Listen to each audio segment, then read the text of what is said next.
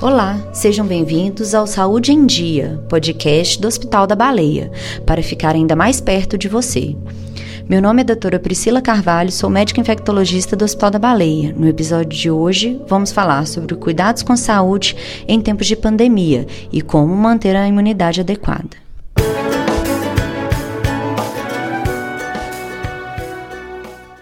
Vivemos o pior momento da pandemia desde o início, há mais de um ano. Nesse momento em que estamos na onda roxa, precisamos tomar muitos cuidados, reforçar tudo o que já sabemos, usar máscara sempre que sair de casa, de forma adequada, cobrindo a boca e o nariz máscaras efetivas e boas. A melhor possível é a N95.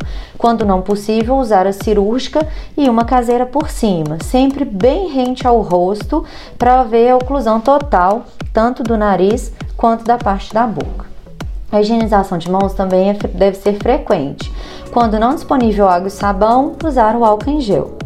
Higienizando sempre as mãos, sempre que tocar em superfícies de alto contato.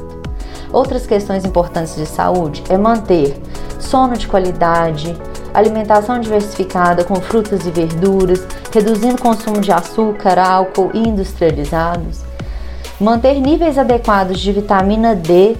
Caso não saiba qual é o nível da sua vitamina D, procure um médico e faça a dosagem. Caso for necessário, o médico indicará a reposição para os níveis adequados.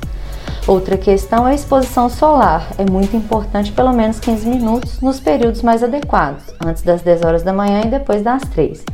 Atividade física regular é muito importante.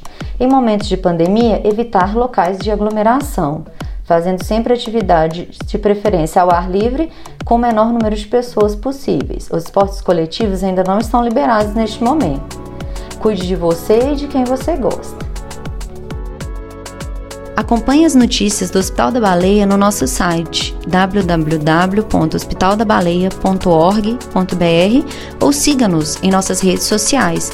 Estamos em todas as plataformas: Instagram, Facebook, LinkedIn, Twitter e YouTube. Nesses canais, temos o cuidado de manter conteúdo de qualidade sobre vários temas de área de saúde e, sobretudo, o que estamos fazendo aqui na Baleia. Fique ligado nos próximos episódios.